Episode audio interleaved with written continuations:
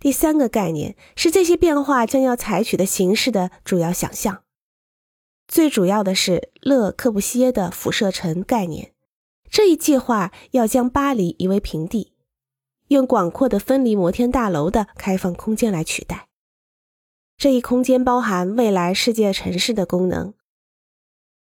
现代主义主题的变化，在一九三四年进步世纪世界博览会、一九三九年未来展示世界博览会。以及关于这一时期的杂志和电影中有所体现。概念的一以贯之，给了他们极端的权利，这成为一个诱人的概念，像计划者、建筑师和开发商之间的运动一样强烈的时代思潮。比起其他模式，他们形成了更多的关于现代城市的思考。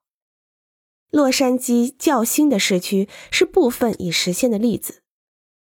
每个城市都有欠考虑的迷宫。